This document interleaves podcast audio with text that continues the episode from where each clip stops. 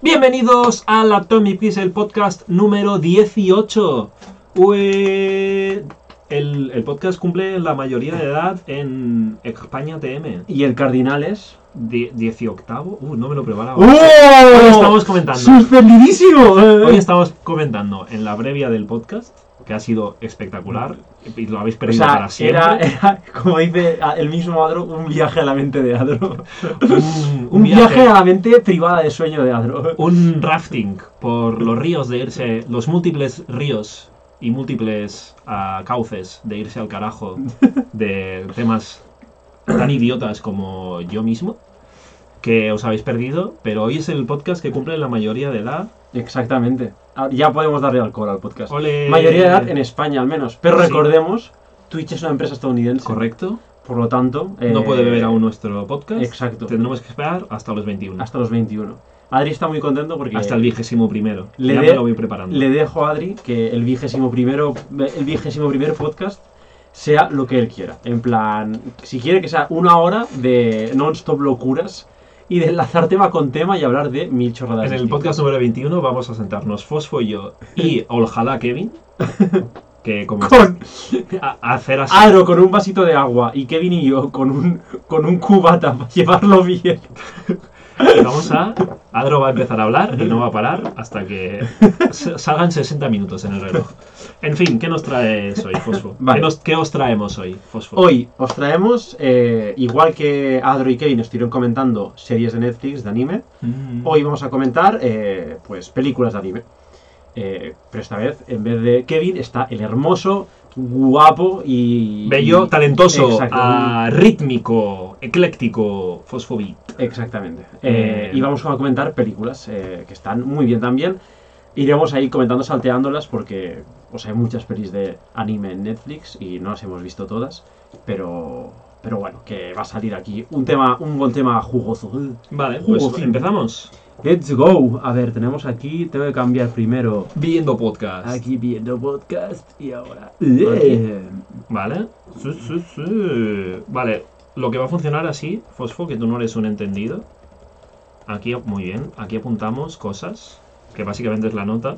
Va a funcionar de esta manera. Siempre tenemos que hablar de las películas que están en la primera columna. Porque es lo que se va a ver. O sea, en la primera fila, porque las columnas van en O vertical. correcto. Uf, estoy fatal. o sea, Kevin, ay, Kevin, Adri acaba de señalar en plan la primera columna y estaba pues señalando una fila. Mira, voy a hacer así. Eh. Acabo para la gente que nos está viendo de agrandar la imagen para que se vea todo bien. Maravilloso. Vale. Esto va así, Fosfo. Yo te digo, leo la película que está primero, la comentamos brevemente si la hemos visto. Si no la hemos visto, Vale, es que. para afuera. Ah, ¿O quieres solo Es comentar? que yo iría, es que no hace falta ni leerlas. Vale. Ya sabemos cuáles hemos visto y cuáles no. Pues vamos a hablar de... De Silent Boys. A Silent Boys. A ¿Tú la Silent? Boys. Yo no la he visto. Yo me la han recomendado muchas veces. o Sí, sea, ¿qué te dijeron de recomendar? No sé, es que no, ni siquiera sé recomendarla. La vi como salió cercana a Your Name, ¿Mm? Vi mucha puli de la, de la película. Ah, vale. Pero no, nadie te ha dicho, Fosfo, tienes que ver a Silent Boys, que está muy bien. No sé, no, Nadie, ¿no? no recuerdo. Es que no lo sé. Quizás alguien, pero no mucha gente. No me extraña, Fosfo, porque a Silent Boys la verdad es que es una película que no acabé de ver. De hecho, dejé de ver a muy temprana emisión de ella. O sea, ¿Por que- qué? viniendo una persona que se autodenomina una perra completista, Correcto. me parece grave. Sí, también es verdad que la empecé a ver con más personas al lado y es como menos aliciente de ver una película, porque si a nadie le estaba gustando especialmente, dice, pues mira, otra cosa. A Silent Boys trata sobre básicamente una chica sorda que llega, creo que llega a un instituto, o simplemente está en un instituto, y hay un... No, llega a un instituto y hay un chico en esa clase, que es el payasete del grupo, El bromas, el, bromo, el bromoso. el Bart, llaman. el Bart Simpson. No es una persona mala, pero tiene una fama ah, de, de tío que no. Bueno, de tío, de niño no estudioso, de niño que no que se mete en problemas. El gamberrete. Y que es gamberro. Y He repetido recurso también. ¿no? que no me acuerdo. Pues no le. O sea, es como Pero lo único que le falta. En fin, y le hace bullying. Le hace bullying porque en realidad la chica esta lo que hace es despertar su interés. Y bueno, es una mecánica social patriarcal muy dada. A que Y si ahora alguien te gusta. pelean desean. Exacto, pues le molestas para llamar su atención porque no te han enseñado a socializar de otra manera. Eh, lo que pasa en esta película es que la chica tiene un papel tan ridículamente pasivo en el que ella sufre todo tipo de, de abusos, no ultra graves, pero gravísimos al fin y al cabo, porque estamos hablando de acoso escolar, incluso acoso escolar físico. Y la chica, ¿sabes? Ese prototipo de, de waifu, en el peor sentido de la palabra, que siempre tiene una sonrisa en la cara. Da igual lo, que le traiciones. Y da igual las putadas que le hagas, que ella siempre va a estar ahí con un plato de galletas y un... No pasa nada, o Sí. Pues tiene este rollo que me puso muy nervioso. Muy nervioso. Porque es verdad que no todo el mundo reacciona igual al bullying y no todo el mundo es capaz de, de tomar herramientas para defenderse de él. Pero al bully no le pones buena cara Claro. después de que te haga O sea, bullying, no sé. eh. E- Esta pasividad absoluta, no desde la imposibilidad de tomar acción para defenderte, sino desde que parece que le da igual, Exacto. eh, me puso muy nervioso y además a luego, cuando son más ah, maquillores, sí que hay, Crecen y hay una tensión sexual no resuelta. mm, hay, hay, hay como en plan, ay, sí que se gustaban. Y me parece como que el arco, a pesar, o sea, no es, un, no es una película terrible, no representa el maltrato como algo ultra romántico y deseable, pero patina un montón. Y los personajes ni siquiera son tan interesantes como para atarme a Ya, ellos ya. y a decir, vale, no comparto la justificación que me están dando, pero entiendo que funcione en este mundo en el que me están presentando. y es una película que dejé de ver por eso. Eh, mira, dice Neko Limón que a ella le hizo llorar muchísimo. Es posible, o sea, No sé. lo malo es que no la acabé. Entonces es posible que la construcción narrativa al final, hacia la segunda mitad de la película, te lleve a empatizar más con los personajes y a decir que, que bueno. Yo lo que que sí. Es verdad que el chico tiene un arco de redención, ¿eh? No es que no es que no cambie y siga siendo siempre lo mismo y no se arrepienta ni nada. Pero ve, O sea, no, no recomendaría esta película. No, Yo- lo que me me, gusta. lo que me sorprendió es que como persona que ha sufrido bullying, no sé, ¿eh? o sea, pero a mí me... No sé, yo no saldría con alguien que me hubiese hecho bullying. ¿sabes No sé si saben, decir? ¿eh? O sea, para mí no. Da igual, pero no sentiría atracción por que hecho Correcto. bullying. ¿Sabes lo que te quieres A ver, real- realmente, al ser épocas distintas de tu vida, sí que yo creo que tienes la capacidad de evolucionar. Ahora, sí, pero... el cómo se demuestra. El problema es que mi, mi sensación es que el, que la chica en ningún momento tiene un cambio. El chico sí que tiene un cambio de actitud respecto a eso. Pero creo que la chica no, no, no hace una evolución de entender por qué le pasó eso, por qué está pasando ahora. Vamos, que es un personaje más plano que un folio de papel. ¿no? Tampoco diría plano, me diría que no es, no me trago, o sea, no me gusta la construcción del personaje. Vale, no creo que sea plano, pero no me convence. ¿Sabes Vale. cuando ves a un personaje y dices, yo nunca haría esto, nunca sería así? Ya, entonces te cuesta más empatizar todavía, Pues eso. claramente. Entonces, y a mí me has, abierto, me has hecho abrir un blog de notas y he puesto Silent Voice, pero ¿qué hay que hacer aquí? O sea, Yo no pondría nota porque no la he visto completo. Necolimón, si quieres si quieres darle una nota tú, yo puedo puedo pronosticar un 6 o algo así, como que la película si la acabas de ver tampoco es que sea terrible y una pérdida de tiempo, pero un 6. Eh, Bueno, Mira, dice Neko que su problema es que se vio reflejada en la protagonista hasta cierto punto. Y dice, sí y no. Yo no creo que pudiera salir con el chico que me hizo bullying, porque cada vez que le veo me paralizo. También es otra. Sí, bueno, yo mi caso es que es, es gente que me da un poco de asco en general. O sea, que entiendo que Sí. igual son buenas personas hoy en día y... Y creo también que de niño a adolescente el cambio en la madurez de las personas no es tan visible, en el sentido de que aún sigues atado a unas dinámicas de madurez de niño a preadolescencia, que sí que es un momento ultra distinto de tu vida, pero aún te estás formando y aún estás madurando. Y no sé si sería capaz de creerme que el cambio de una persona... O sea, me cuesta ver, al igual que ahora me podría enfrentar a alguien que me abusó y podría haber un cambio y reconocérselo si, lo, si pasase más tiempo con él o ella y ver que en su vida ya ha arreglado unas cosas y no se comporta de esta manera, con un adolescente no podría, creo, decir, vale, te has, has madurado ya. Ya. Y eso me, se me hace sentir como esta... es- es- ser escéptico respecto a esto. No sé, le dejamos... Neko dice que le diría un 8. Pues. Pues le podemos poner un 8. Lo que hacíamos era apuntar el nombre de la persona. Voy a hacer un accidental nudity. No, por no, favor. Voy a quitarme el jersey. Se lo estoy escribiendo bien. Neko Elimon, sí. Ay. ¿Qué tal, Mr. Kyusai? ¿Cómo estás? Vale. Akira. Akira. Ah, Eh, yo la he visto hace. La volví a ver hace poco. Me parece una película muy buena. O sea, no es una putísima obra maestra, pero es una peli muy guay, con Uh. acción. eh, la Ojo. estética es maravillosa. Ojo a esta, a esta afirmación de no es una obra maestra, porque para mucha gente sí que es una obra maestra. Vale, pero no pasa nada. O sea, que para mí no sea una obra maestra. Yo reconozco que es una muy buena película. Eh, y claro, para mí no es una obra maestra porque yo la vi pues cuando ya había visto mucho anime y no era una cosa tan novedosa. Hmm. Seguramente para su tiempo Akira es la polla, o sea, es la hostia, que te cagas. Yo tengo un problema con Akira. No tengo un problema con Akira. El, mi problema de comentar Akira es que la vi hace muchos años. Ya. Hace nueve años. Yo no, porque no sé por qué. Ah, sí, la están dando por la tele, ahora que lo pienso. Y, y me, me la dejé puesta. Y, o sea, como, además, como que todo el ambiente apocalí- post-apocalíptico que, mm, Que que des- sí, que, que presenta es bastante creíble. Bueno, es una de las, es una de las bases de- del, del género cyberpunk actual, realmente. O sea, de las primeras piedras. Akira y seguramente luego vino Ghost in the Shell son Hmm. de los primeros pilares. Y eso que te digo, la estética es muy, to- o sea, muy tocha. A nivel de argumento está bien también, lo que pasa es que a mí se me da como peor de, De analizar estas cosas. las- Porque yo es en plan, a mí me pones cualquier cosa, a mí me pones Fast and Furious 24, es en plan... Es el espectador foca. claro. Es el. Jie, jie, jie. Ay, ay, ay. Eh, pero pero al, al mar, o sea, es- yo me lo, me lo pasé guay. O sea, fue una peli que incluso estando dormido, si me la pongo, me, no me Te hace soñar Es en plan... Con bebés Está ultrapoderosos Está y mutantes gigantes ahí. Es que, bueno, el, del bebé es como un alien raro, son como unos, pero son viejos, o sea, no son bebés, es como una peña extraña. Pero ¿Ves? Que no me acuerdo tampoco. No me acuerdo mucho. O sea, me acuerdo de cosas, pero no. Akira, por mí, un ocho y medio. No, no, no puede ser. Tiene que ser 8 o 9. 8 o 9. Pues entre ver. 8 y 9. Vale, eso- eso sí que se puede hacer. Depende de cuándo te levantes, ¿no?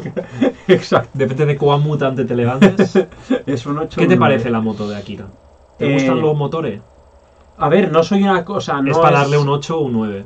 La moto de Akira está guay, o sea, es guay. Es Vale. que la estética, la estética está muy bien hecha, o sea. Yo igual el, el- el guion o lo que sea, pues no, no puedo analizarlo tanto. Bueno, sí sé si, si, si, si yo ve, si yo adivino lo que va a pasar en la peli, ya es una no es si además yo, yo adivino lo, de, que, de que lo que va a pasar en la peli es que el guion muy bueno no es. Porque No, hombre, no, no tiene por qué, Fosfo. Hay guiones predecibles que son. Bueno, pero si dices va a pasar esto, esto y esto, y pasa esto y esto Ah, y sí. esto, es como que la peli no tiene un es en plan, no hay Vale, mucha vale. sorpresa ahí, ¿sabes lo que te quiero decir? Eh, bueno, Akira no, o sea, obviamente eso no me pasa. Y al margen de eso, pues cosas como la estética y tal, que son cosas que sí que aprecio guay y me, y me mola, está muy bien. O sea, a mí Akira me lo pasé muy bien. yo a mí me gustaría volvérmela a ver. A lo mejor la propongo un día en el cine. Pues yo te lo recomiendo porque está, está bien, chi- bien, chida como el director, como el director de, de, Navidad. de las pelis navideñas, exacto. Seguimos. ¿Seguimos? Sí, seguimos. Amor de gata, que Vale. yo no la he visto. Yo de Altered sí. Carbon Refundados, que es esta película que nos tocaría decir ahora, pero no hemos visto ni Fosfo ni yo. He visto la serie, la primera temporada de la serie original, que también es de Netflix.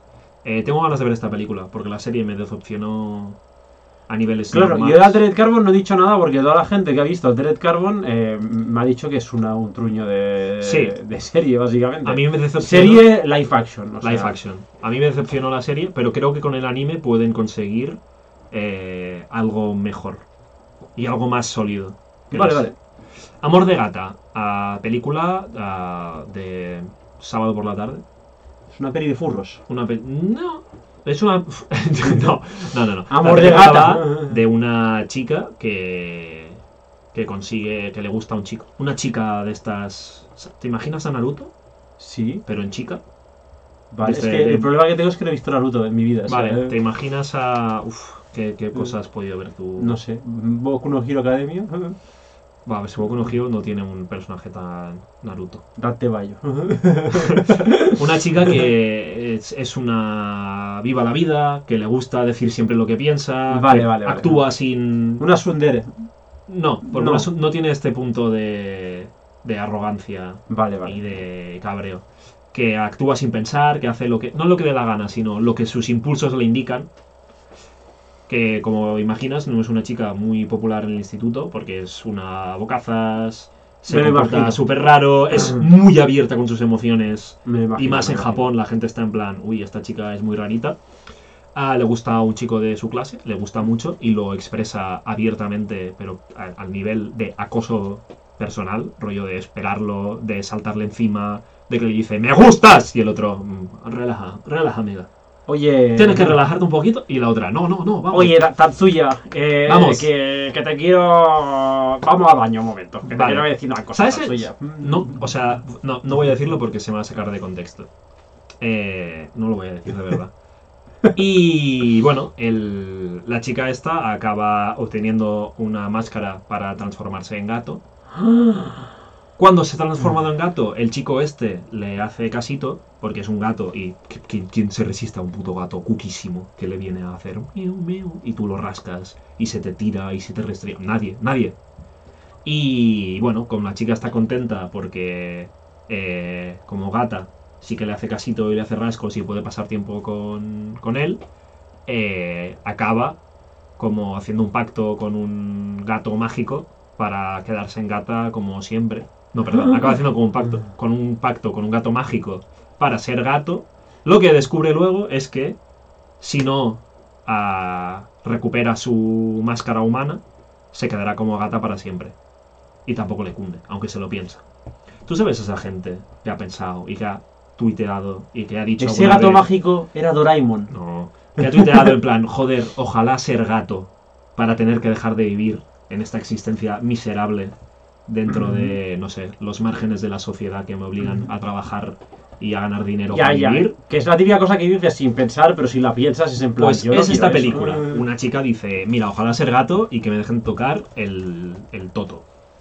Y bueno, pues tiene esta problemática. Bueno, ¿y qué le ponemos? ¿Un 3? No hago spoiler. ah, la película está bien, es simpática. La protagonista la quiero matar en la primera mitad. Bueno, en el, en el primer acto de la película la, me- la mataría por, por lo que he dicho, que es. Me una- flipa que la forma de Adri de valorar las películas es eh, en Una qué cosa. punto aparecen los instintos asesinos versus algún personaje de la, del anime. es una acosadora de manual. Y. y ya. Pero bueno. Por ejemplo, en Silent Voice tus instintos asesinos aparecen. no, no, no, cero instintos No, asesinos, vale, no hay no, no, no, no. Vale, vale. Mis instintos de arropar aparecen en Silent Voice. A la pobre chica Vale, vale, vale. que dices, joder, dejadla en paz. Que, que es una chica que simplemente es sorda.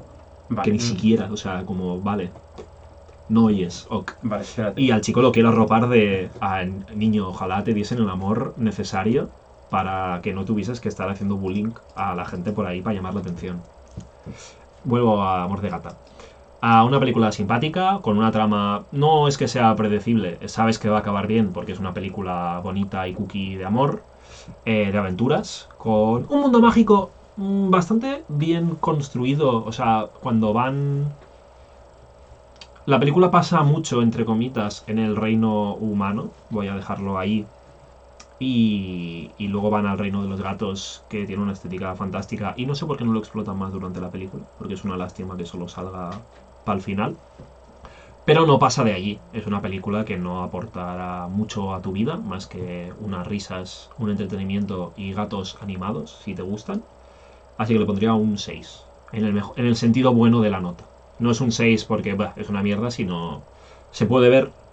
Igual que Silent Voice, ¿eh? ¿Has puesto la nota? Ah, sí, es que Silent Bones me parece una película más interesante, pero que me cabrea. Me cabrea no, que me has dicho antes sino que no me gusta cómo está planteado los temas de la película. Amor de Gata es una película que funciona y está bien, pero vería, no sé, muchas más películas por encima de esa. Vale. Si me recomendasen una película, si me pidiesen recomendación de una película del estilo de Amor de Gata, recomendaría, pues, a lo mejor toda la filmografía de Ghibli antes que Amor de Gata. Incluso las de Ghibli que no son tan buenas, que las hay, que a verlas, haylas. Miradla si tenéis curiosidad porque ah, se puede ver. Vale. Siguiente next. película. Arrietty. Yo no sé si la has visto tú. Yo he visto a Rieti. ¿Sí has visto? Por supuesto que sí. Vale, yo la vi, me parece, o sea. Yo no sé por qué, o sea, yo creo que es porque me pilló en el momento adecuado o, o lo que sea. Me parece una peli maravillosa. Yo lloré con el final, o sea. Sí. Sí, porque me dio mucha pena, como que crearon una relación durante toda la película, la Arrietty y el chaval de la casa y tal, Sí. y como que se cuidan y cosas. Y Arrietty pues luego como que abandona ya la casa porque se va a las aventuras y tal, y no se van a Porque volver la nunca echan. bueno, es que no me acuerdo del final. Yo sé que se va. Bueno, la ¿no? Sí. Eh, Y es como que se va y en el sentido de me voy y no nos vamos, sea, y no nos vamos a ver nunca más. O sea, se acabó aquí. Eh. Y me da mucha pena, o sea, me dio muchísima pena. Eh, y, y además, y me parece que la banda sonora está increíble. O sea, Ah, mira, yo ahí sí- en las bandas sonoras no me fijo nunca. o sea, el tema principal de la película me parece un pasote. O sea, me parece muy guay. Y yo también que soy una persona que a, a las bandas sonoras les suelo prestar bastante atención, eh, pues yo estaba toda la peli en plan super blessed, o sea, súper muy contento, me gustó mucho, o sea, me gustó mucho, mucho. Vale. ¿Cuándo hace que la viste? ¿La viste recientemente? Hace muchísimo. Cuatro años, cinco Ah, años. no hace tanto. Yo de Arrietty, un, un día quiero hacer un, pod- un podcast o un especial cineforo de los que hacemos en la Atomic. eh, especial Ghibli versus temas de actualidad anti. ¿Cómo se llama? Anticapitalistas casi. Porque Arrietty tiene una. O sea, es conocidísimo y creo que nadie se le escapa que Miyazaki mete un montón de tema ambiental, ecologista, Sí, sí. anti anticapitalismo salvaje, por decirlo así, porque al final todo acaba conectado allí. Arrietty es la, la parte de dedicada al ecologismo, a la destrucción de ecosistemas. Tiene un, un- un mensaje que ni siquiera es súper profundo, es un mensaje de fondo clarísimamente a cómo el ser humano adapta por puro egoísmo el entorno y las el habitaje a su Sí, medida y echa indiscriminadamente, sin ningún tipo de motivo, a cualquier otra forma de vida que no se amolde a lo que quiere hacer. Porque Arrietty va de una especie Ah, sí, no lo hemos dicho. como una especie humanoide, que simplemente son humanos muy pequeñitos, Exacto, rollo tamaño. tamaño eh, esto, Sí, con rollo de palma de mano. Una, una persona así. como dos Playmobiles juntos, más o menos. Como Ma- dos Playmobiles. Sí. que viven en una casa a- escondidos. Antes vivían en las tierras donde está ahora construida una casa de una familia y desde que se construyó esa casa viven aprovechándose de las sobras, por decirlo así. Bueno, sí, roban, o sea, claro, piensa que para ellos un, un trozo de un trocito de pan eh, Sí, ya es un- una rebanada de pan es como si una tú- rebanada de pan, te- o sea, ellos se pueden no se estirar enteros en la rebanada de pan. Sería como una cama de pan para ellos. Exacto. Y como los borrowers. O como los liputienses. Son humanos pequeños, humanos del, del tamaño de un dedo Do- grande. eh, dos play, tamaño, dos plays Dos móviles, Playmobiles. más Mira, menos. este pelador de patatas. que es un pelador de patatas con forma de patatas, que este pelador de patatas no se puede escribir en- en- en- para la gente que no nos está escuchando. Y, y al fin y al cabo, una de las miembros de la familia de esa casa está obsesionada con estos seres diminutos porque los vio de pequeña y nadie la creyó. O creo que o las- los vio y nadie la cree. Se piensan que está loca porque los humanos pequeños no existen. Y se dedica a perseguirlos para capturarlos y para echarlos de su casa. Como si fuesen a... ¿Cómo se llama? Gorrones. Como si les estuviesen robando Ya, ya, ya. las cosas cuando es al revés. Ellos vivían allí antes y construyeron una casa por, porque les dio la gana allí, donde ya había gente viviendo, que eran los dos seres diminutos, que de hecho ya no queda nadie. Ya. Quedan esa familia Y ya está. y se encuentran a otro personaje que forma parte de esta raza de mini humanos que viven lo salvaje aún. En Pero fin, eso. eh, subtexto guay, eh, emotivo. Y bueno, y, la- y la- el, el tema de la película va de esto: de cómo empujamos a los otros seres vivientes que no somos humanos por puro egoísmo y satisfacción de personal. De, "Ah, no te quiero viviendo aquí en mi sitio. La banda sonora está muy bien, muy melódica. eh, y el, y el- la canción principal de la peli es muy bonita. Y yo os recomiendo que la veáis. Miradla, es una de las películas buenas de Ghibli. Hay otras, hay otras pelis de Ghibli que me. Eh, yo esta la pondría. Sí, claro, no puedo decir. Yo no puedo hacer un ranking de Ghibli No, ahora yo mismo iba a así, decir- a, pluma. Yo iba a decir, en plan, igual la pondría por encima del Castillo en el Cielo. Pero es que hace mucho tiempo que no veo Castillo en el Cielo, así que. Yo creo que no la he visto, Castillo en el cielo. Es la de la puta, ¿no? Sí, No la he visto. No he tenido el placer de reírme sí. cada vez que pronuncian el nombre de la... de eso. Ataque al final. No, o sea, bueno, si tienes 5 años, igual sí que te ríes. Yo me voy a reír igual. Venga. Siguiente película. Mira ah, no. Arrietty. Eh, Arrietty, Arrietty. Pues, eh, claro, esto es personal, pero pues un Tú, personal, hombre, hombre, personal. Pon un 10 Para si mí un quieres. Un. Vale. Porque a mí me gusta más que Akira, sinceramente. Vamos a hablar... Akira, por ejemplo, la banda sonora, pues es, mm, sin más, o sea, Sí, sí, sí. no te puedo decir nada porque no recuerdo nada. de Y esa si banda os- no sonora estáis de Akira. acuerdo, nos lo ponéis en el chat. y ya está. Eh, siguiente película, Batman Ninja. Vamos a entrar en valoraciones personales. Batman Ninja. No daba un duro yo por esta película, porque pensaba que Yo no la he visto, solo he visto a Adro, pero le he escuchado hablar tantas veces emocionado por esta Pensaba que tenía delante de mí una película de Batman eh, que iba a ser entretenida y no más, con una acción bastante bien, porque al fin y al cabo es una película de Batman, pero animada, como si se tratase de un anime japonés, y que se, no sé, iba a salir Batman con katana haciendo unos movements y haciendo unas cosas de ninja típicas, y me equivocaba yo, porque es mucho más que eso. Batman Ninja es la obra maestra que culmina el universo de DC con todos los clichés del anime que más nos gustan a la gente que vemos basura por norma y ley. Batman Ninja empieza ya ni siquiera, para que os hagáis una idea, en Batman Ninja no hay ninjas. Batman Ninja tiene una armadura de samurái. ya está, eso es lo que le digo. Y eso es, la, o sea, la- el término ninja aparece en el título. Batman, a, a través de un de una máquina diseñada por un supervillano de Batman, que no conocía ese villano de Batman, porque no ha salido en las películas de Batman, que es Vale. un mono muy listo. Perdón, perdón, es un mono al que modifican genéticamente para hacer experimentos y desarrolla superinteligencia. No un mono como el de los planetas de los simios, que desarrollan inteligencia humana. No, no. Que Einstein palidece al, al lado Ante de ese mono, mono. ¿no? ¿Sabes? Cuando Einstein era pequeño y, y le vino una persona diciéndole, ¿qué te pasa, niño? ¿Por qué lloras? Y dice, quiero dedicarme a la ciencia. A la Y la, ciencia. y la persona le dijo, no te preocupes porque vas a ser un científico reputado. Y ese niño era Albert Einstein. Pues la persona que le dijo eso era ese mono. Eh, hace una máquina del tiempo para irse a Japón feudal, al Japón feudal, a, a que, a que le dejen en paz, El básicamente, el mono. Y a... Y no, no me acuerdo, es, es que, perdón, esta parte no me acuerdo, da igual. Hace una máquina del tiempo que va al, Ja- al Japón feudal. ¿Qué pasa? Que el Joker se ha ido con algunos villanos del universo de Batman a ese Japón feudal antes. Y como es el puto Joker, pues se ha adueñado un poco de lo que es la época medieval japonesa. En Japón feudal era las ramblas de la máquina del tiempo. Todo el mundo le daba por pasar por ahí. Claro, porque tienes una máquina que te lleva allí. el ¿Y dónde vas va a ir? allí. Pues al Japón feudal. Pues al Japón feudal, claramente. claro.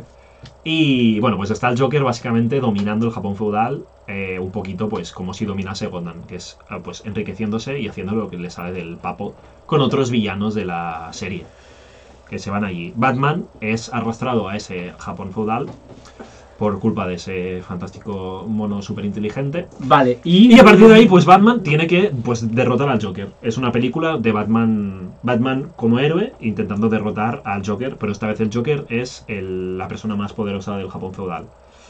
Ah, una película de acción. Sigue sin habernos dicho por qué la película... Una película de acción completamente descerebrada en la que ah, se repasan los tópicos de los animes más topicazos. Cuando, cuando, cuando tu madre, si tu madre quisiese describir el anime respecto a lo que habría visto en las noticias alguna vez, acertaría describiendo la película de Batman Ninja.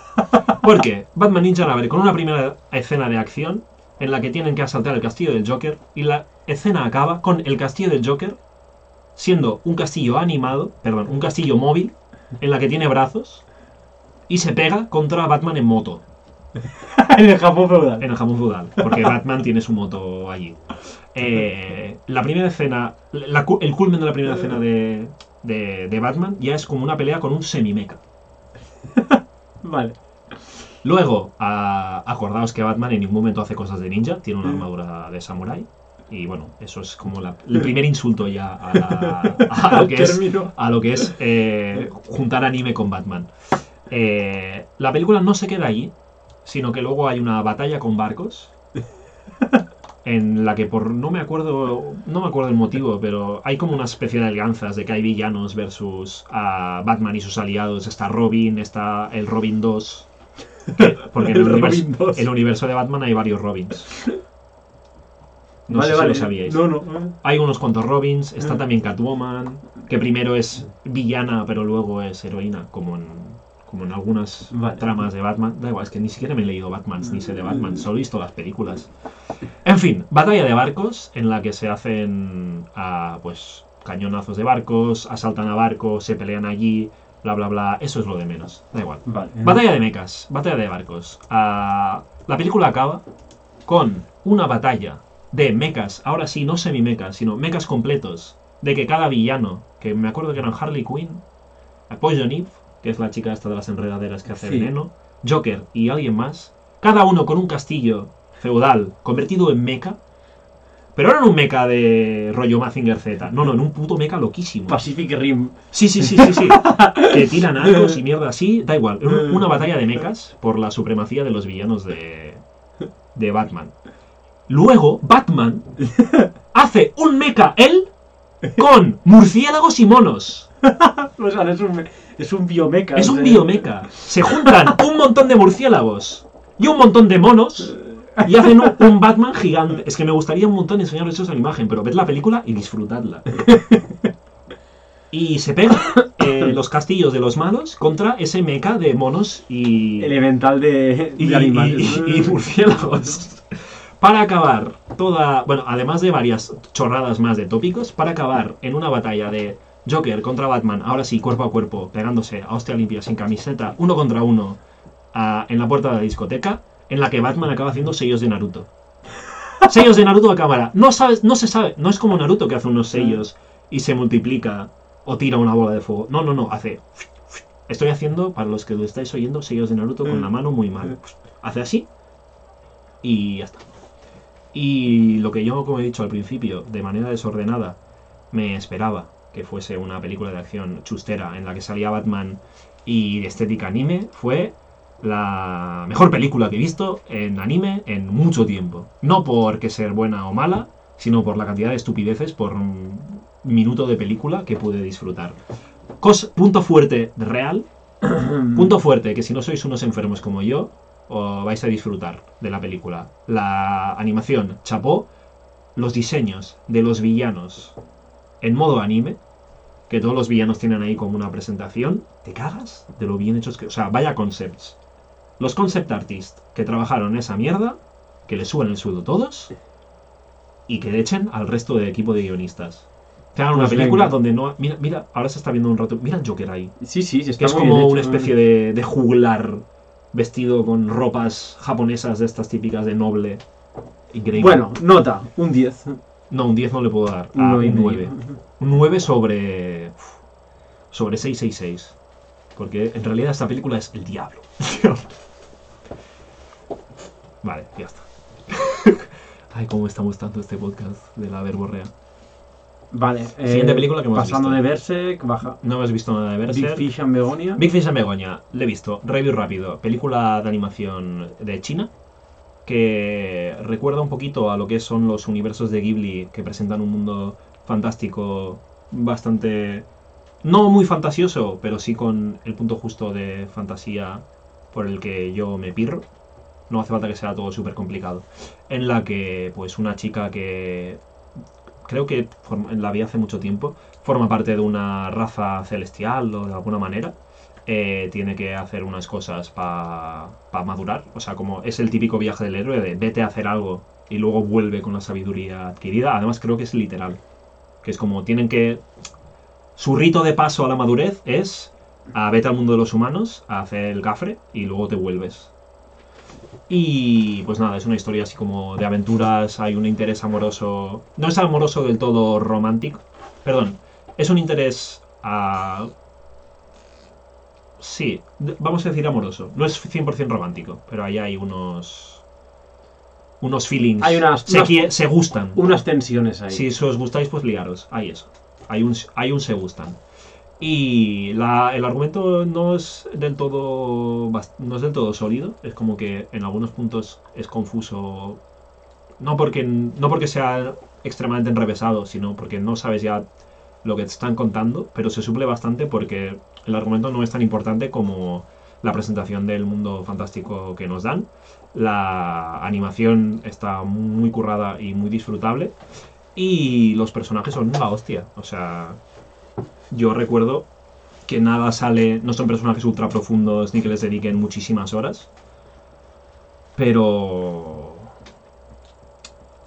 Es, perdón, es que me voy a la, me voy al Yo carajo, estoy eh. pensando que de lo poco que he visto del tráiler... eh, Estéticamente bello, a mundo fantástico muy bien construido, hay aunque a veces un poco confuso porque te presentan personajes que no sabes muy bien qué pintan ahí ni en qué dirección hacer avanzar la trama, pero se disfruta por la cantidad de colorinchis y efectos que hay. Yo lo que he visto del tráiler me recuerda a Weathering With You Sí, y... pero y- con más delfines.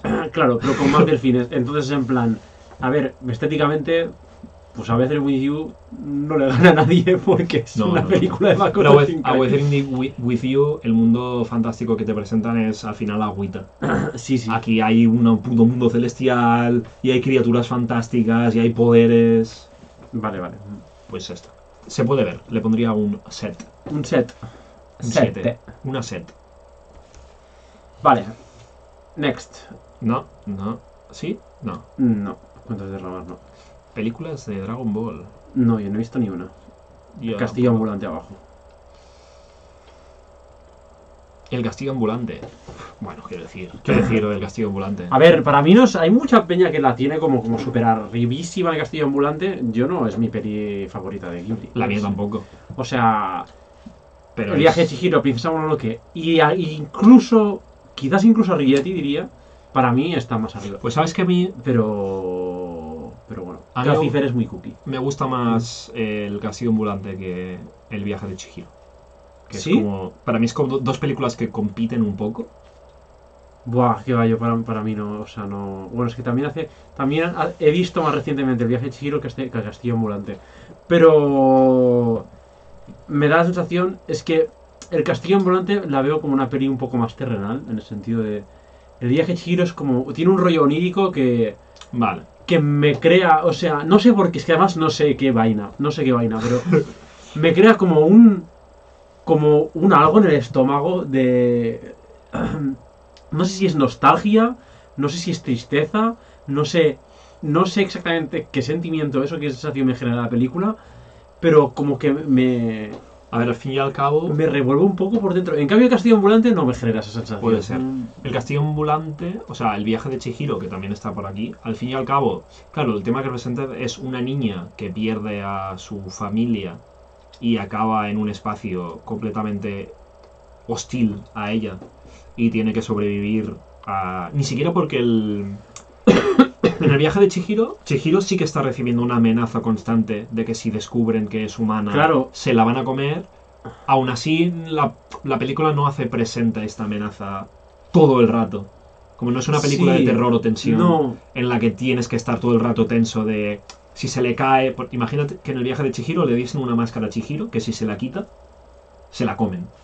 ya. No hay un elemento de este tipo que te haga estar en tensión. No, y pero creo que esto consigue esta, esta fase de ensoñación en la que tú estás sujeto a- al, al personaje de Chihiro, en la que todo es fascinante y abrumador y a su vez tiene un punto de riesgo que simboliza para mí este entrada en un mundo nuevo en la que ahora te tienes que buscar la vida porque tus padres ahora son cerdos.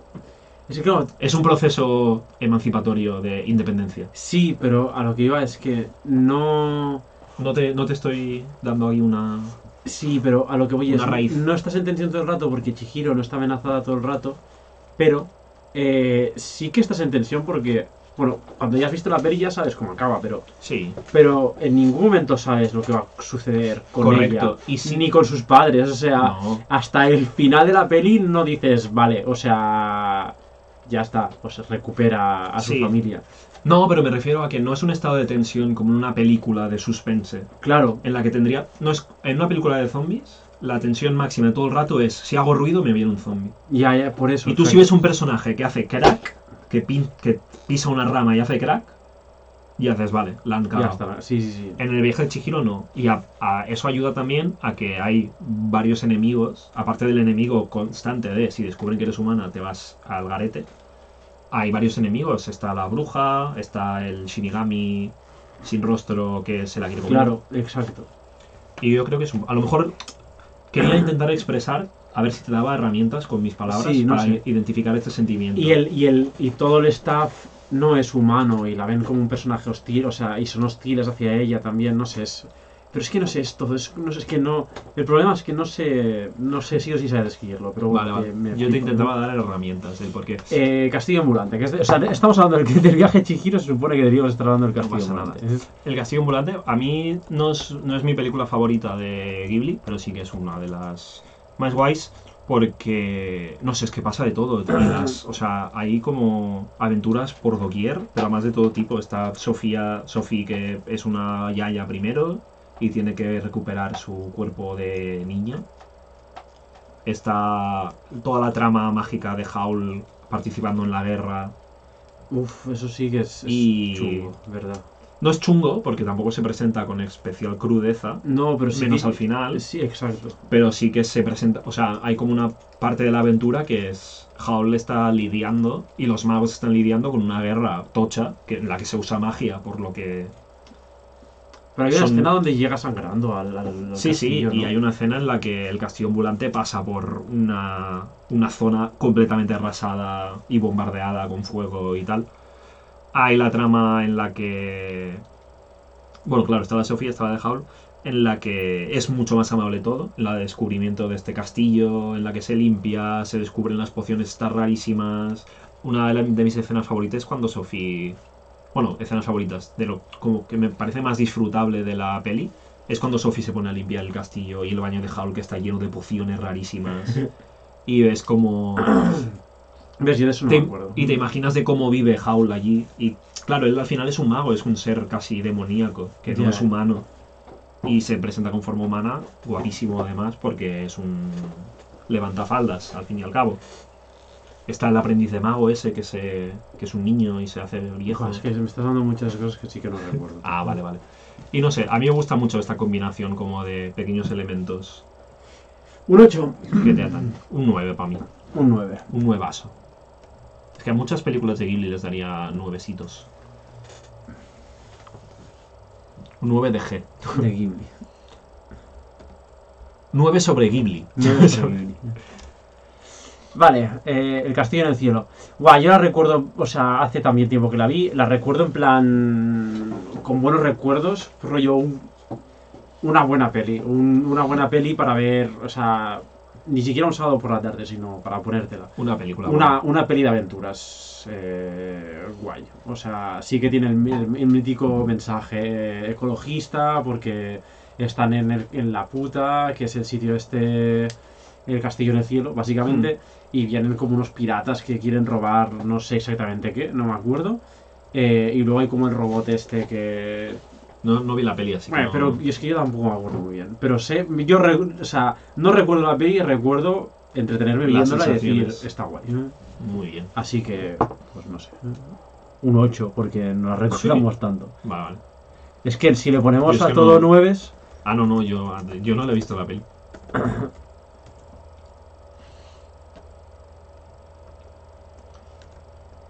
Pasemos. 8 de Ghibli. Me gusta esta. Ay. Ya lo has roto. El rompe. Vale, a ver. El, cuento de la princesa Kaguya. ah, ¿Lo has visto? La he visto. Una película que su punto fuerte básicamente es la animación y la tradición japonesa. Creo que es, es, un, es un cuento real de la tradición japonesa folclórica. Pues bueno, como aquí sería la leyenda de San Jordi. Vale, guay. Que básicamente es la historia de esta princesa animada, con todas sus movidas de leyenda folclórica, como por ejemplo que la princesa nace de una flor y la adopta. No sé, ¿Y nace de una flor en el anime, la princesa? sí, sí, sí. Uh, O sea, es como una representación de los... De hecho, creo que se está viendo ahora. Mira, bueno, de- del tronco de un bambú, perdón, ni siquiera de del flor. tronco de un bambú. Eh, cosas buenas, la animación me gustó mucho, la presentación de una leyenda al final, a cuanto más cercana pueda ser a la leyenda, a la leyenda original, mejor. Y buena forma de verte una leyenda que es con una película de animación, que no leyéndote un texto que seguramente, si es parecido al original, te podrías pegar un tiro en el pie en el intento. Eh, cosa mala, duración. 2 horas 17. ah, ahí se hace un pelín lenta. Hay partes de la película que creo que se podrían saltar o acelerar para que el ritmo de la película mejorase. Eh, es una película peculiar a recomendar. Yo se la recomendaría a todo el mundo porque al fin y al cabo es una película de animación amable, sencilla y que te cuenta la historia de una chica desde su nacimiento a hasta su ¿Muerte? no, no me acuerdo. No, es que no acaba en muerte, acaba como una especie de. ¿Adolescencia? O sea, no, madurez. sí, por decirlo así. Y bueno, pues como la niña esta nace, la encuentra una familia pro, una familia pobre, luego ascienden de clase porque es una princesa y. O sea, la chica es muy mona y. No, no sé. O sea, es, es una leyenda de. Vale. Nace como si fuese Jesús de Nazaret, rollo. Empieza naciendo en un establo, en este caso en un bambú, y va recorriendo su vida. Le pondría un 7. Un 7, un especial interés si Princesa va con C. Maldito cateto. Lo he puesto adrede. Si os gusta mucho el tema tradicional japonés, la vais a disfrutar más. O sea, podría tirar hacia el 8. Si no os gusta tanto, podría tirar hacia el 6. Por, la, por el ritmo más. Si la veis con mucho sueño, tira hacia el 4. Todo el todas películas que se ven con mucho sueño tiran hacia el 4. Bueno, depende. ¿eh? ¿Viste los Fast and? Furious no tira hacia el 4 si la ves con mucho sueño. ¿eh? Es, es imposible dormirte con Fast and Claro, Furious. por eso, o sea, la- las hay que tiran más para el 4, las hay que menos. ¿Viste los recuerdos de Marnie? No, ¿eh? Yo tampoco. El Tam- Jonathan, tampoco. Viaje de Chihiro. La que estamos hablado. Le, le puedes poner nota si quieres. Yo es que, pues yo le voy a poner un 10 al viaje de Chihiro, Dale, dale, dale. O sea, es que a alguien Sí, tiene sí, que llevarse sí, un sí. 10. ¿eh? Sí, estoy de acuerdísimo. Chihiro. Hemos hablado antes. O sea, de para mí, de bueno. Ghibli, es- 10 son La Princesa Mononoke y El viaje de Chihiro. Y lo tengo clarísimo. Y El viento se levanta, que es la siguiente, un un- es que es suspendida. Sí. Ah, Para- bueno. por mí sí. ¿No quieres hablar nada más de Viaje de Chihiro? An- aunque antes hemos. Es que claro, a veces hemos hablado mucho del viaje de Chihiro. Eh, es que no sé, que está muy. Es que además es la puta película, única película de, de anime japonés que tiene un Oscar. Que dices tú, bueno, pues el Oscar tampoco es que sea una No. medida de, De calidad. muy válida. Te, te doy la toda razón del mundo. Pero lo tiene. Pero ¿Quién lo tiene? ¿Quién lo tiene? ah, sí. Eh, es ¿A, que qué, no- a qué- qué categoría es? ¿Mejor película extranjera? ¿Te acuerdas? Yo no, mejor película de animación. De animación. Lo que pasa es que casi siempre se las lleva Pixar, bueno, Sí, sí, sí, Disney, sí. básicamente. O- obviamente. Eh, pero eso, ni, es que ni, ni Your Name se ha llevado el puto Oscar. Cosa que me parece terrible, pero bueno. Muy bien. El viento se- ¿Por qué no te gusta el viento se levanta? Porque el viento se levanta es un anuncio de no sé qué empresa es la que hace los putos aviones, que es Mitsubishi o, ¿Sí? o, o no sé, o Toyota o una puta empresa japonesa. Y es un puto anuncio de ¿cuánto tiempo es? Es un anuncio de dos De horas seis minutos de mira qué guay estos aviones, mira esta pava que se está muriendo de tuberculosis.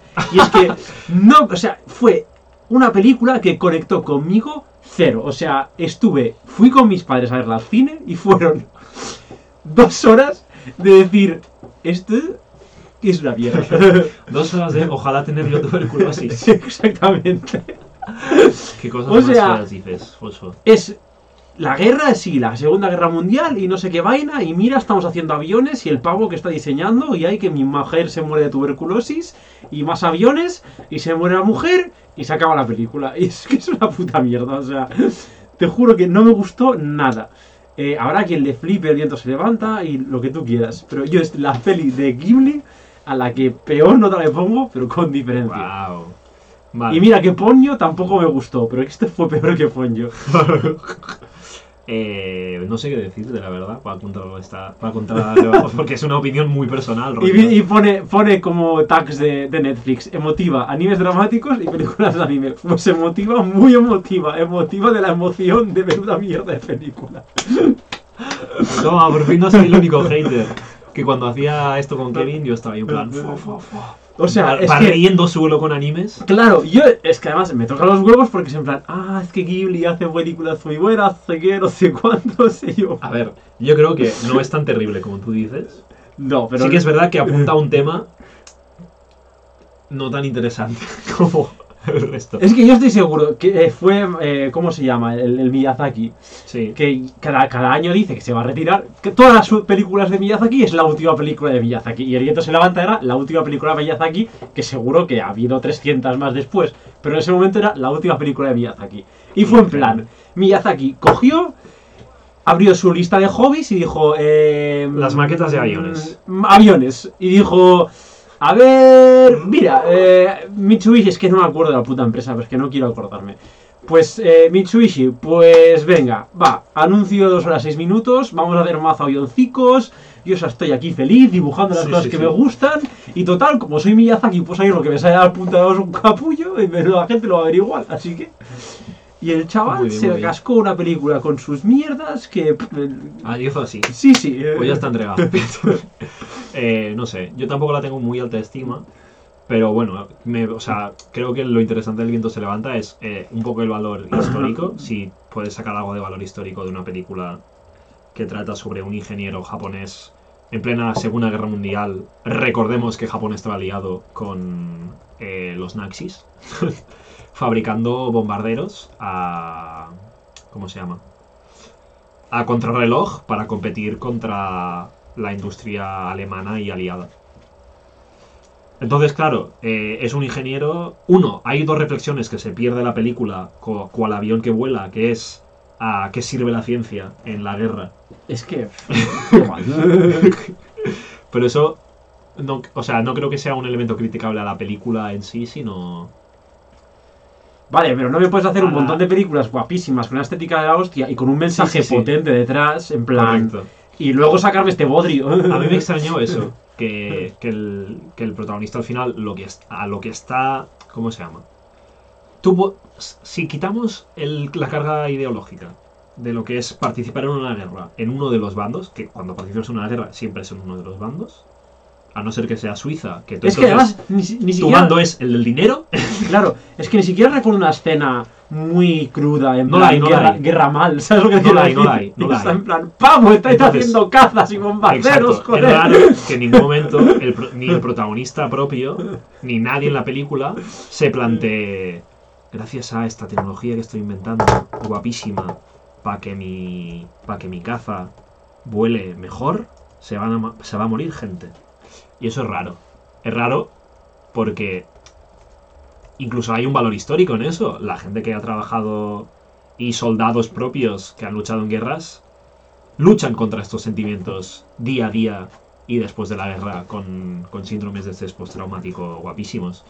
Y lo que la envuelve, la envuelve como un, halo de inocencia en la que el chico simplemente está cumpliendo su sueño de trabajar haciendo aviones. Es que... Cuando su sueño es trabajar haciendo aviones que van a matar a gente. Me explico, es como decir, mi sueño es... eh, voy, a, voy a dar un ejemplo ultra político. Mi sueño es trabajar haciendo ah, videojuegos en realidad virtual y lo que te ponen a hacer es a programar simulacros de Sí. ¿cómo se llama? de guerrilla urbana Para- para usar luego los militares para invadir países. Y Y tú tú- dices, ¿estabas trabajando en tu sueño?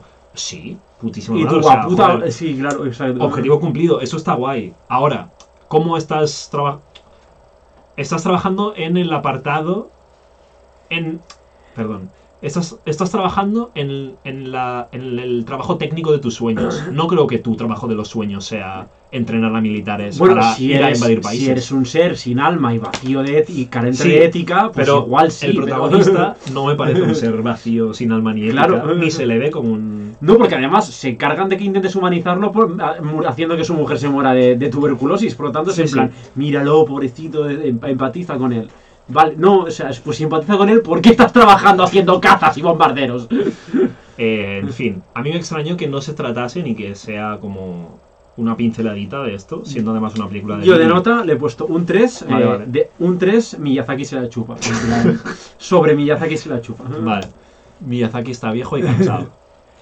Pues eso. Y me extrañó eso de la película, que me esperaba algo.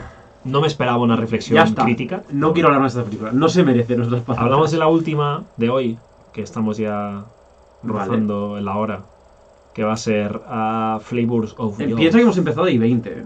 Claro, y son las 16, 10, ya las 19, 16 ahora mismo. Ah, vale, o sea, hemos empezado un poco más tarde, vale, vale, tienes razón. Eh, Flavors of Youth, una película que no es una película, son tres películas, tres cortometrajes en una. Vale, yo, Flavors of Youth, muy bonita, está muy guay, eh, muy interesante.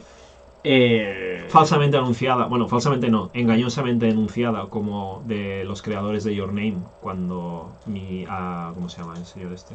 Shinkai no está involucrado en la película, sino la productora. Yo, mi point con Flavors of Youth es que eh, es de esas películas que si tienes un poco de sueño, no te la veas. Porque no es una película, no es una película entretenida. Estéticamente es la hostia. Yo rateo, yo valoro las películas respecto a mi instinto asesino, tú respecto a tu instinto de sueño. Por ejemplo, o sea, sí, algunas sí. Vale. O sea, Flavor of Youth estéticamente está muy guay y es una peli que es, es muy bonita de ver.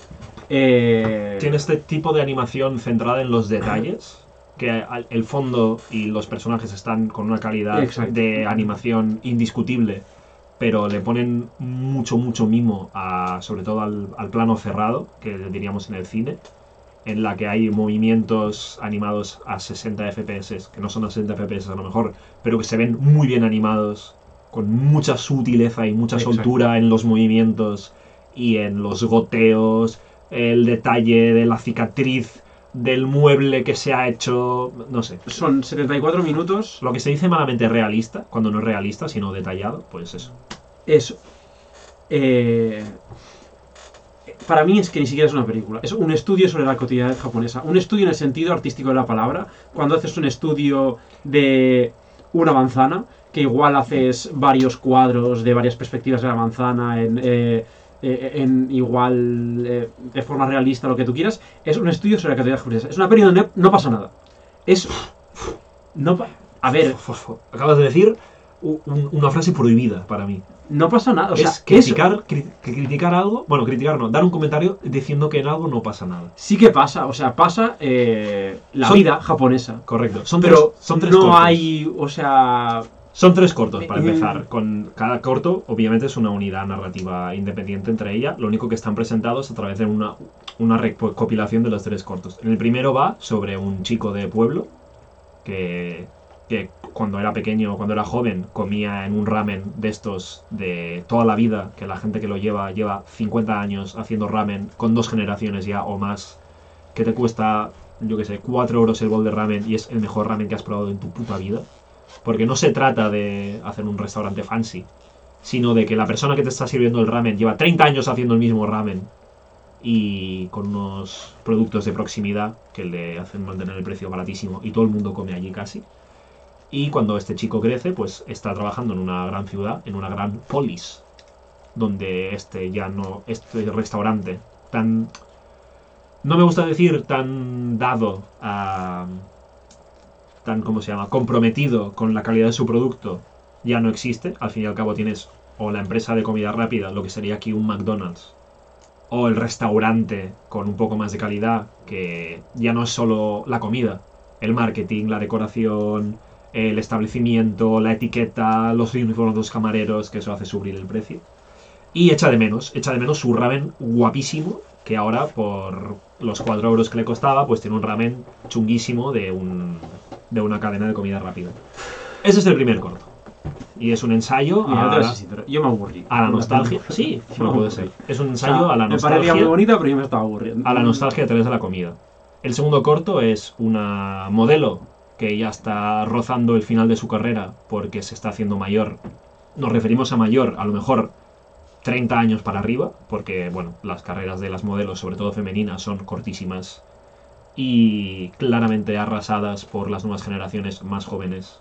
Lo típico, a la que tienes una arruga, para afuera, que su hermana diseña ropa y bueno, perdón, la protagonista modelo tiene que no luchar, sino enfrentarse a esta nueva edad que le viene, en la que ha trabajado en una industria que la va a repudiar básicamente por hacerse mayor. Ella aún eh, es válida, atractiva, es una modelo consagrada, por lo que es muy profesional y tiene todas las herramientas para hacer bien las sesiones de fotos, tiene los contactos, tiene la, el saber hacer de alguien con experiencia pero que la van a chutar en, en breve. Y bueno, es un poco el, su transformación, su aceptación de esta nueva, el nuevo futuro que le espera, que es dejar de trabajar en lo que siempre ha hecho y lo que le gustaba, y a la vez un rayito de esperanza por lo que Yo quiero... por lo que no se va a hundir en la depresión, que es básicamente tener a gente que la apoya, en ese caso su hermana, y poder reconducir su carrera a algo que sí que le gusta, que es seguir trabajando en el mundo de la moda, pero más liberada de esta presión social a la que está sometida cualquier modelo. El tercer cortometraje es un corto precioso sobre dos chavales que se intercambiaban cintas de cassette cuando se hacían cintas de cassette porque no había nada más. Y es una historia de amor a través de audios de WhatsApp, pero en versión cinta de cassette, que es sensiblona a tope. O sea, son personajes. Tensión dramática construida a través del. Parece que sí, pero que no, pero con cintas de audio. Yo creo que sí. Y me extraña que ese no te gustase, porque es como. Y yo te iba a decir, quizás fue el que más me gustó, Vale, los otros dos, o sea, es que Sí. además el del ramen, te juro que el del ramen, yo estaba viendo el del ramen y era en plan, es que, Para mí, es que ahí preguntan Ecolimón, no hay acción por así decirlo entonces, si con acción, no hay acción. es que a mí me da la sensación, es que igual tú sí, pero a mí me da la sensación de que, sobre todo en es que en el ramen yo es que era en plan, no entiendo, no enti- no entiendo, este corto no lo entiendo. A mí me da la sensación es que no hay ni nudo, ni desenlace, ni nada, es en plan, yo cogí, Es, es para posible. mí, para mí, el equivalente de, de- Es que sobre todo del corto del ramen, de los otros dos no tanto, pero es que sobre todo del ramen. Para mí era coger una cámara, lo que traducido al anime, y vamos a seguir la vida de esta persona aleatoria japonesa. En plan, Sí es. que sí po- es. podría ser yo. O sea, eh, así, trasladado a Barcelona, podría haber cogido la cámara y grabar mi vida ordinaria Como de persona normal. a un Tasca y Beans a comerse un. Claro, es que. un ¿Cómo se llama? Un entrecot y unas butifarras amb secas. Y yo en plan. Es eso, es eso. Pues que, o sea, que yo no le quiero quitar el valor de que, de que es muy, fue, estéticamente era muy bonito, pero, pero yo era en plan, Vale, pues vale. mira, a mí la movida esta Para mí- que me estás contando, pues me da un poco igual. Para mí el corto más flojo es el de la, la modelo. El que me gustó menos, en realidad. Ni siquiera es flojo, flojo. Miradlo, porque son tres cortos, que cada corto dura 20 minutos, creo, como mucho. Y los podéis ver a trozos, además. Pues cerramos aquí ya, ¿no? Vale, sí, cerramos, cerramos. Cerramos con unas ganas de comerme un ramen, pues ahora, ahora mismo. Yo no, porque como yo como tarde... Pues sí, grande. En fin, Bueno, antes de cerrar, siempre os recuerdo a todos que estamos haciendo este podcast todos los lunes a las 6 eh, en el canal de Twitch de maravilla, de maravilloso de Atomic Pixel Party. Belísimo. Eh, entonces, Pero si queréis pasar... ¿no? Que esto es en, ja- en anime. eh, Belle, Ah, no, en, en francés. ¿eh? Su, no, que debe decir en japo, de Sugoi o... Sugoi. Bueno, es que sería. Si quieres decir guay, puedes decir kakoi. Kakoi. Y si quieres decir. Kako, kakoi. magnífico, puedes decir subarashi. Subarashi.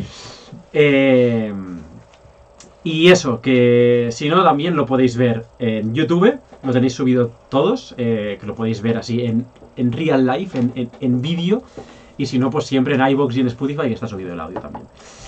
Un abrazo a todos. Hasta la semana que y viene. nos vemos la semana que viene. Adiós. Vaya podcast más raro no que ha quedado.